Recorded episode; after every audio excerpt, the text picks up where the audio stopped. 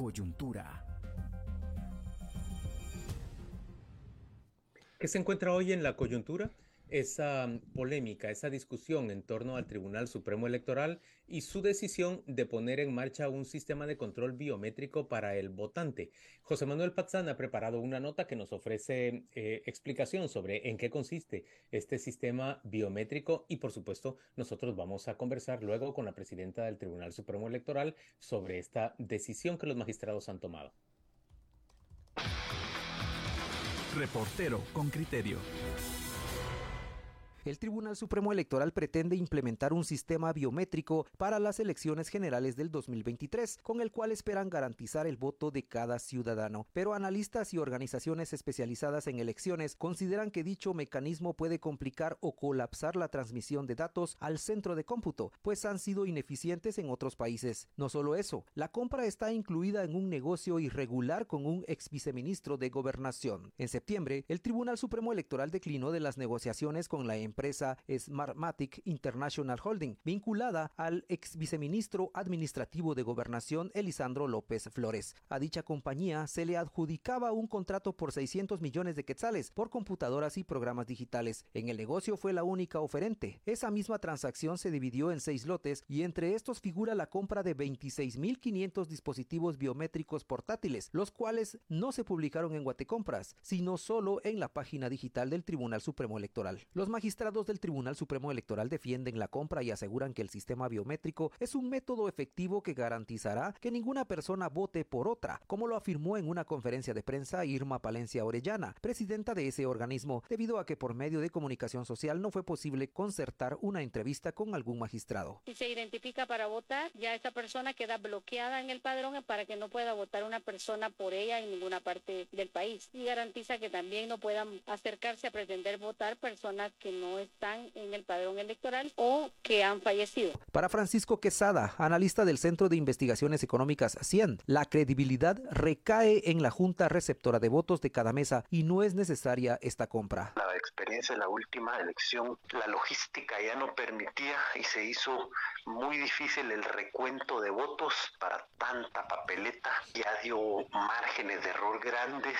En los centros electorales que estuvimos había un margen de error de 33% más o menos, porque les era difícil contabilizar tanto partido. Y si le agrega ese paso donde una persona tiene que ir a, a poner sus huellas como un requisito para poder votar, tendremos la capacidad de transmisión ¿Será que no es falible el sistema?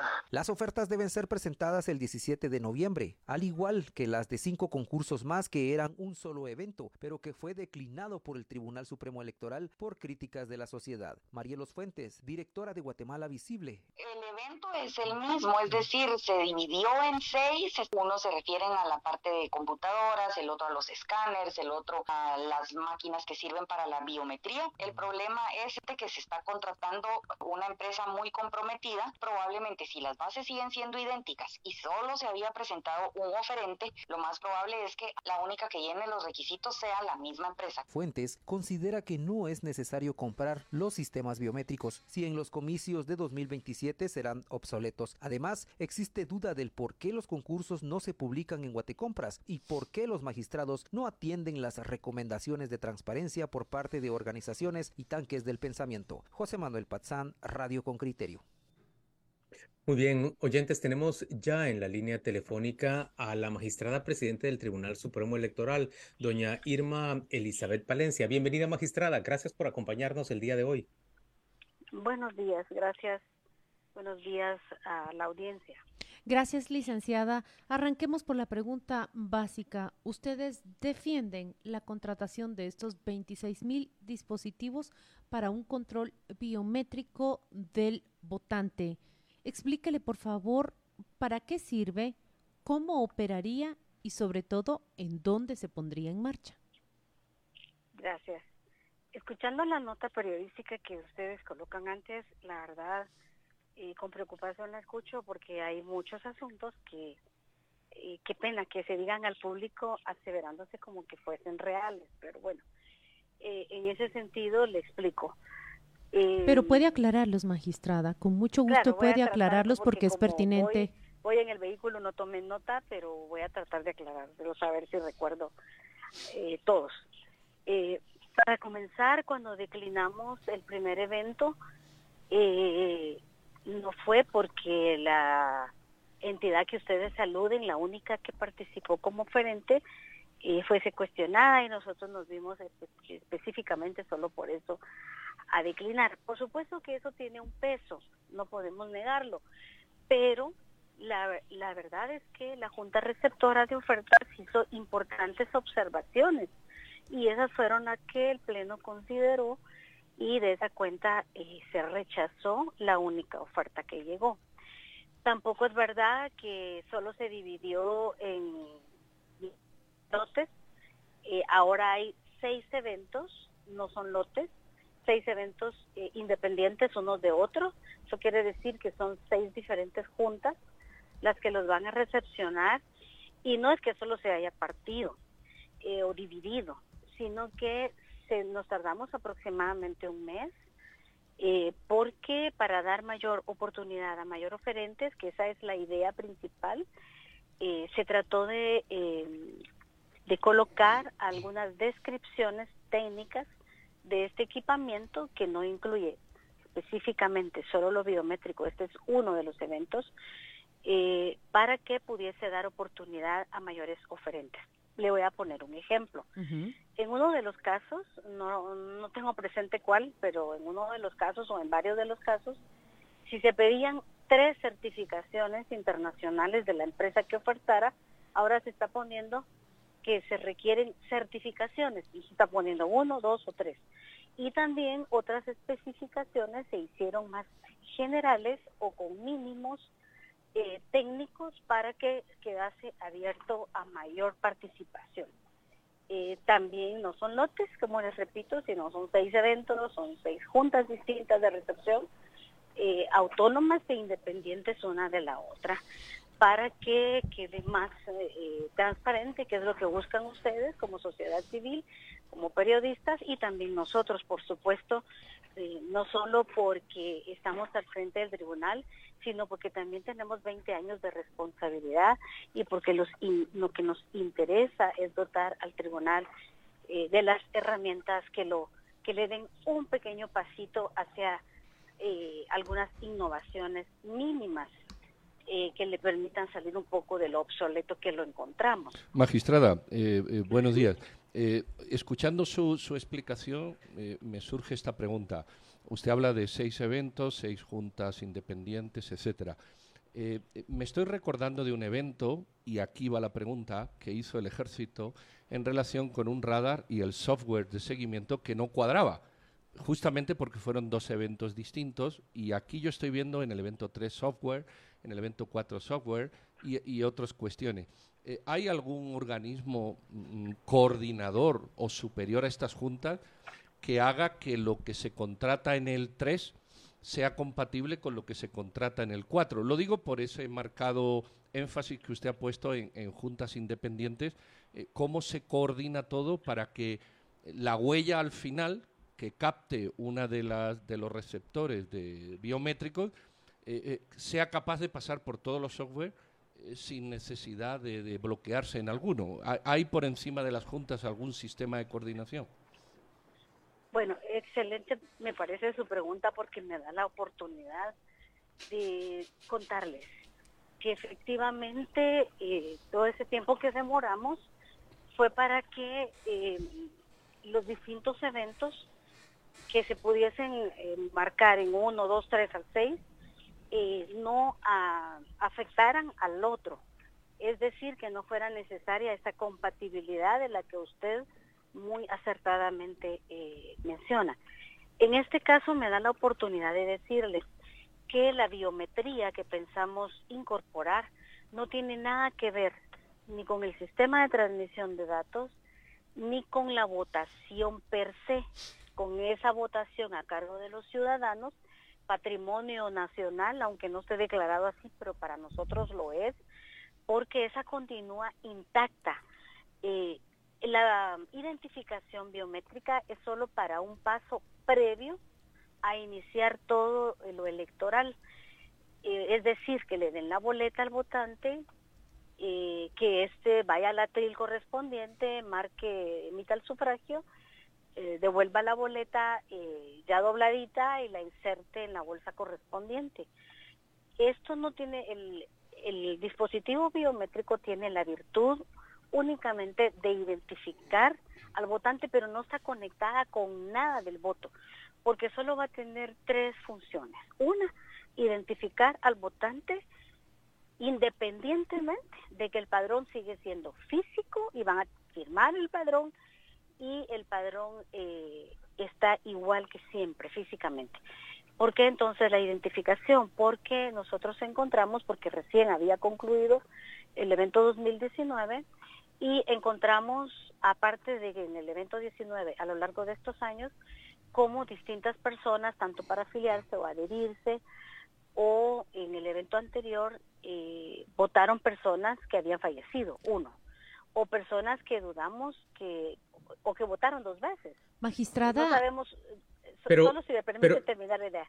Solo si le permite terminar la idea. Muy bien. Una de las funciones es esa, asegurarnos que el votante es quien dice ser. Solo es la identificación. Y dos, que va a ser por huella, si la huella está dañada, por reconocimiento facial y si no por el QI, por el chip eh, del DPI.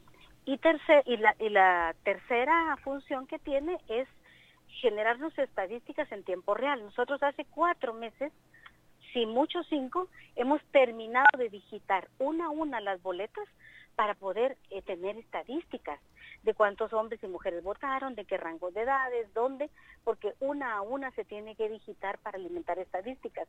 Esto ya no pasaría. Esto sería en tiempo real que, que la biometría nos va a generar esas estadísticas. Esas son las únicas funciones. Disculpe, lo escucho. Mire, magistrada, em, ¿cuánto nos va a costar este sistema de biometría?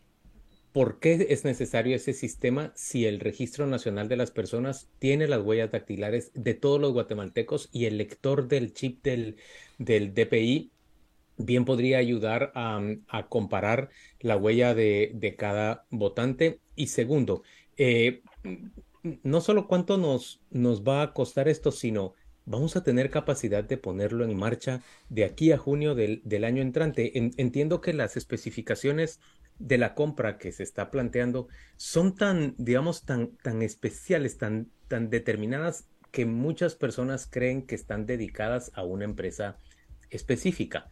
¿Van a abrir ustedes eh, esas especificaciones o van a permitir que expertos externos puedan participar en, en una nueva eh, licitación de manera que puedan concursar más de una empresa por esta, por esta compra. Díganos cuánto va a costar esto. Bueno, son varias preguntas que me hizo al mismo tiempo. Eh, para comenzar con eh, por qué, porque nosotros insistimos en eso por la certeza y seguridad jurídica del votante, independientemente de que les vuelvo a ratificar de que la votación estará a cargo idéntico, no va a variar absolutamente nada a cargo de los ciudadanos, pero porque es importante. No es verdad que nosotros tengamos las huellas como usted alude. Lo que tenemos son imágenes, archivos JP algo, perdone, no soy abogada, no soy ingeniera. Eh, JPG. Bueno, eso. Entonces, eh, los eh, archivos que tenemos que nos migra RENAP eh, que afortunadamente sí nos han servido para algo, pero no nos dan total certeza.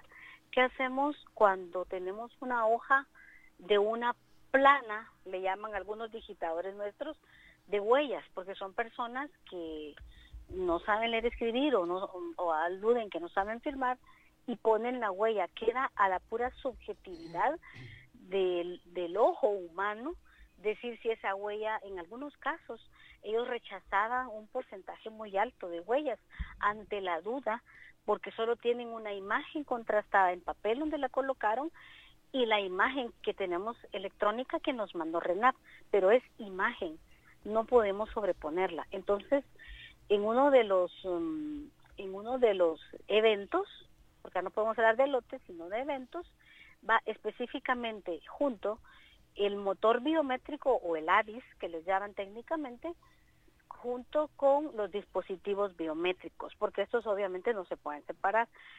Eh, porque lo que nosotros tenemos, por supuesto que Renan nos traslada imágenes de fotografía, de firma y de huella, pero les repito, es en un archivo que es imagen, foto, la cual no podemos sobreponer a una huella que se coloque ante nosotros, en un documento de nosotros o en el momento de la votación, y la certeza no la podemos dar que esa persona es la que dice ser. Eh, tenemos las tres posibilidades de identificación, que va a ser la huella, el reconocimiento facial o, o el, o el QI, con los datos que tiene el chip para poder identificar a la persona. Esto también significa que sí, dado el caso, un caso excepcional, porque esa no es la, la idea, eh, cualquiera de estos tres eh, asuntos por alguna razón está, está bloqueando a la persona, no significa que le vamos a dar su derecho al voto, porque para eso también contamos con el padrón físico. Pero sí, sí queremos, eh, no solo para la votación, sino para el tema administrativo y normal del, del registro de ciudadanos, contar con un sistema que nos permita tener toda la certeza y seguridad jurídica que tanto el votante como el que se está afiliando, como el que se está adhiriendo a un partido o el que está renunciando, el que está haciendo cualquier acto en el registro de ciudadanos sea plenamente identificado y nosotros podamos dejar eh, estándares de seguridad y certeza jurídica respecto de que las personas son quien dicen ser. Recordémonos. ¿Cuánto nos va a costar este sistema, magistrada?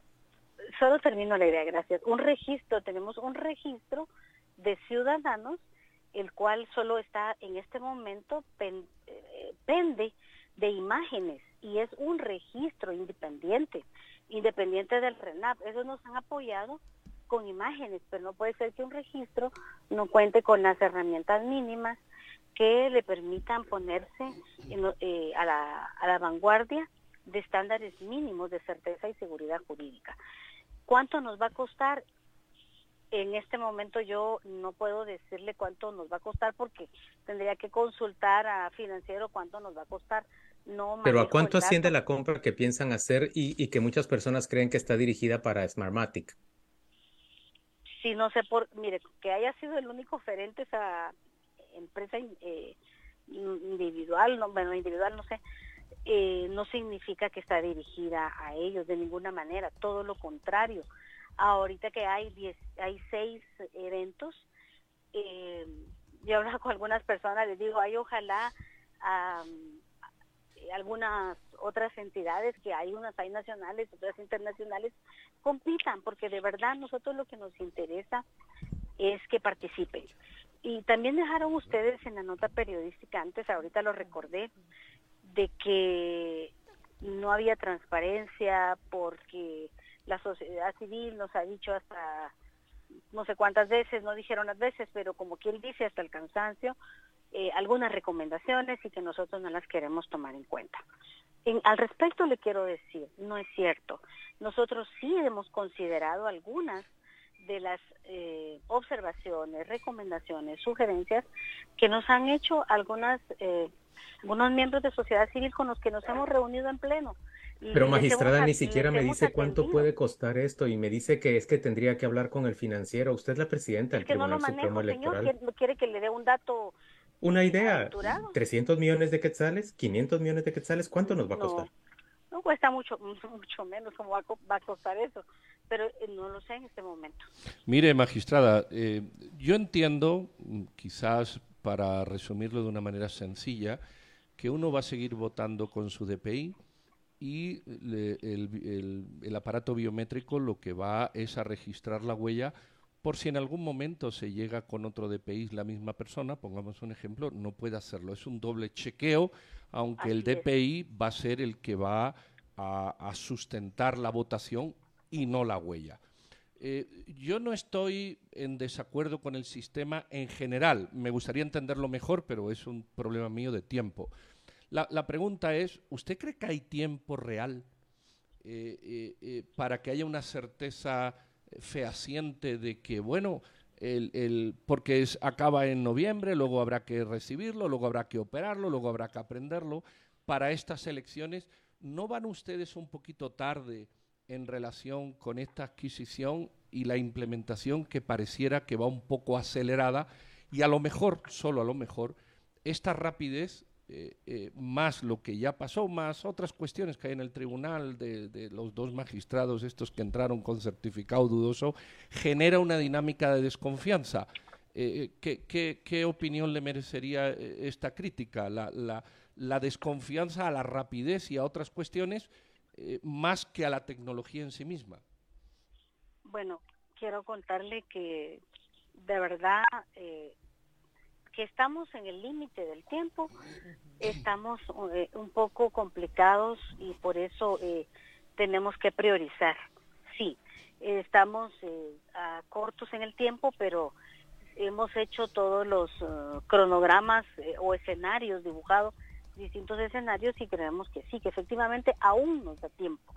Esperamos que oferte en algunas empresas que participen en esto porque hay varias en el mundo eh, que pudiesen hacerlo y creemos que, todavía nos da tiempo. Ahora, eso de la rapidez y esto y lo otro, el artículo 115 de la ley del presupuesto y el artículo 46, inciso G, si no estoy mal, de la ley de compras y contrataciones nos permiten a nosotros, porque este es un presupuesto extraordinario preelectoral, si nos permite comprar incluso bajo excepción sin embargo, nosotros para garantizar la certeza y seguridad jurídica y para transparentar decidimos tomar el mismo proceso que no teníamos obligación de tomar, pero que lo hicimos, de la ley de compras y contrataciones en cuanto a etapas. Lo único que hicimos fue reducir tiempos, porque si no, no solo no nos da tiempo, sino que además, ¿para qué tenemos entonces la posibilidad de un presupuesto extraordinario que se puede eh, que se puede y debe ejecutar por excepción que eso no lo permite no lo a cuánto llega su presupuesto extraordinario qué manda a cuánto asciende su presupuesto extraordinario 500 millones. Eso lo otorgó el Congreso de la República como eh, presupuesto extraordinario preelectoral licenciada qué tiene que ver este nuevo sistema en el coteo o transmisión de votos? Esa es una primera pregunta. Pero también tuvo... Solo le contesto, no tiene nada que ver.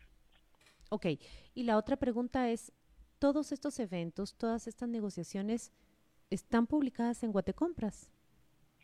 Precisamente por lo que estaba diciendo anteriormente, no, al estar por excepción y por el artículo 46, inciso G, espero que sea, eh, no está obligado a publicarse en Guatecompras, sino en la modalidad que ahí dice, por ser por excepción, artículo 115 de la ley del presupuesto.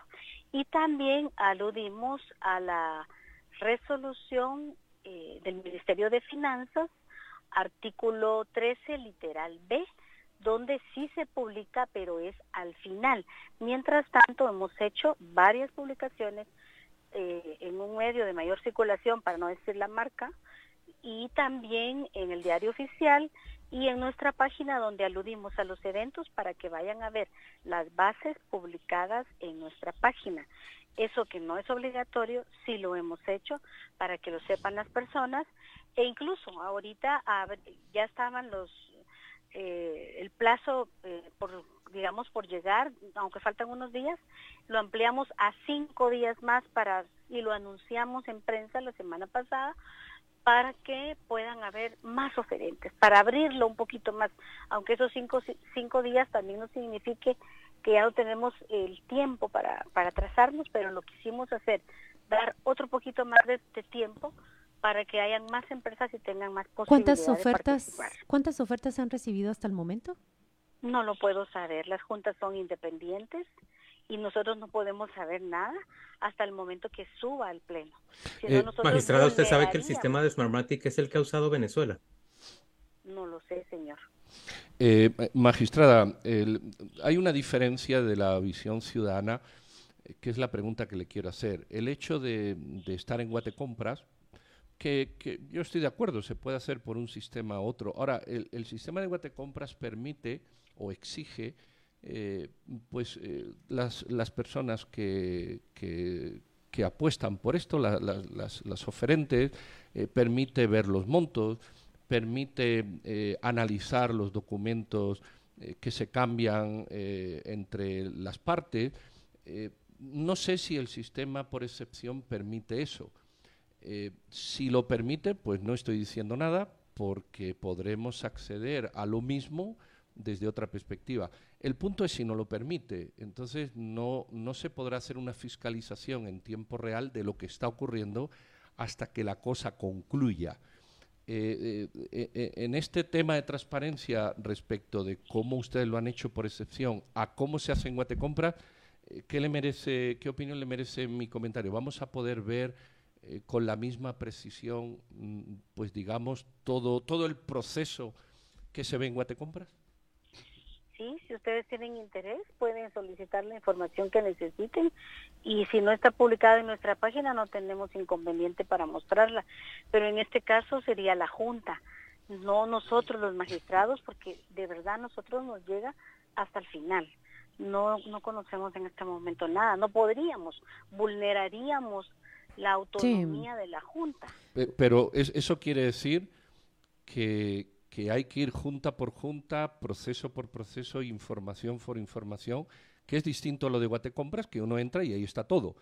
Es decir, sí hay una, una menor transparencia en tiempo real. Eh, se puede pedir, pero ya sabe usted lo que ocurre con las peticiones. Las dilatan un mes, las declaran secretas, eh, no las mandan con la precisión que uno quiere. Es decir, no, tiene temor a que, a que justamente esta falta de, transparencia en tiempo real pues eh, aumente la, sospecha o la desconfianza de lo que estamos hablando? Pues no veo por qué, porque el presupuesto extraordinario de todos los años electorales ha sido bajo la misma modalidad. Y resulta que ahora como que nosotros estamos inventando esto y nosotros no lo estamos inventando. La única diferencia es que históricamente nunca al tribunal le habían dado anticipado en un año preelectoral parte del presupuesto que igual nos dieran en febrero o en marzo del otro año. Y ahí sí sería fatal los plazos y por eso han ocurrido muchas cosas que ahora pues ya no se recuerdan nadie. Pero eh, el, el asunto es que siempre en todos los procesos electorales se ha entregado bajo la misma modalidad el presupuesto extraordinario electoral, siempre. Así ha sido, eso está incluso en la ley, entonces no es algo que nosotros estamos inventando y que las suspicacias es porque nosotros eh, no sé qué, cosa podamos estar ocultando, sino que esto es así por mandato de la ley. Quizás el antecedente, quizás el antecedente de la forma en cómo se le concedieron, por ejemplo, días extra a Smartmatic Internacional para que presentara la documentación que le hacía falta quizás el antecedente de ese eh, negocio que, que, tenía relación con un ex viceministro de la actual administración es lo que quizá la mentira de dos magistrados sobre sus calidades propias para llegar a la magistratura. Es, es, es la desconfianza que, que, el negocio anterior eh, como un antecedente. Incluso ustedes mismos eh, salieron a anular ese negocio ¿Hay una mm, autocrítica que ustedes hacen o hay una capacidad de aceptar estas, estos eh, reproches públicos que hacen tanto organizaciones de la sociedad civil, pero también partidos políticos que se someterán a esa contienda? Eh, como le dije antes, y le vuelvo a repetir, eh, nosotros esas reuniones que hemos tenido con sociedad civil, por supuesto que lo que se puede considerar y lo que abona a la democracia y a la transparencia y lo que abona y que, y que se pueda considerar, nosotros lo hemos tomado en cuenta. Y ellos lo saben, pero nadie, no sé por qué, nadie lo dice. Únicamente, eh, no sé, siguen hablando y diciendo muchas cosas cuando nosotros de inmediato no les, yo personalmente les llamé a cada uno de los que mandaron eh, sus inconformidades, sus expresiones de preocupación, etcétera. Inmediatamente llamé a cada uno de estas personas para decirles, mire, el pleno lo recibe, les queda bien este miércoles y a algunos les quedó bien. Yo vine un viernes, venía de viaje, ese mismo día les hablé.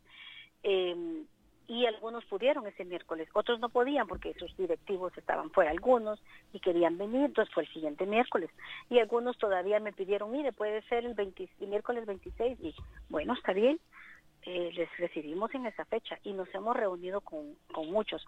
Incluso este miércoles todavía tenemos otro grupo que va a venir y nosotros hemos estado abiertos. Si nosotros tuviésemos esa suspicacia que nos han puesto como un velo que le hace daño más que a los magistrados, al tribunal, al evento electoral. Allá están hablando de muchas cosas que, que dañan la institucionalidad del Estado y la democracia. Y eso a mí me preocupa muchísimo en lo personal, porque a veces no nos fijamos que hacemos con ligereza eh, aseveraciones de descrédito, pero más que sean para la presidenta, más que sean para el Pleno, eh, realmente son para la institución, para la democracia y para la fiesta cívica que nosotros estamos preparando, para tratar de darles certeza y seguridad jurídica de que el votante es el que dice ser y para darles estadísticas en tiempo real, porque no tiene nada que ver con el sistema de transmisión. Muy bien, magistrada, pues muchísimas gracias por esta charla y por estar usted siempre disponible a, explicar las cosas.